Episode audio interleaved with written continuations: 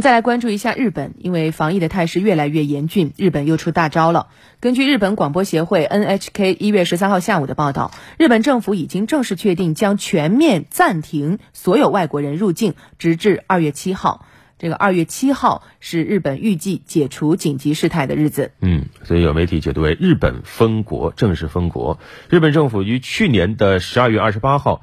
暂停外国人入境，但是当时呢，来自中韩等十一个疫情控制较好的国家和地区的商务人士、留学生。技能实习生可以在一定情况下进入日本。对，这包括中国大陆。嗯，那目前这样一个新政策就意味着日本可能实际上将禁止所有外国人入境。嗯，为什么要这样操作呢？根据日本广播协会的报道，由于各国都确认发现了感染新冠变异病毒的病例，所以日本政府决定停止了所有国家商务人士的往来。因此，除除了特定事宜之外，外国人将会被全面禁止入境。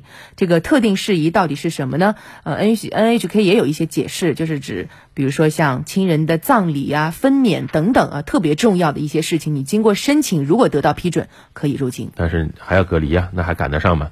那根据日本时事通讯社统计，在日本政府敲定彻底封国方案的同一天，日本累计新冠确诊病例突破三十万例，而且日本近期确诊病例的增速正在提高，过去三周新增十万例。而且疫情呈现从东京都、大阪府等都市圈向外扩散的一个趋势。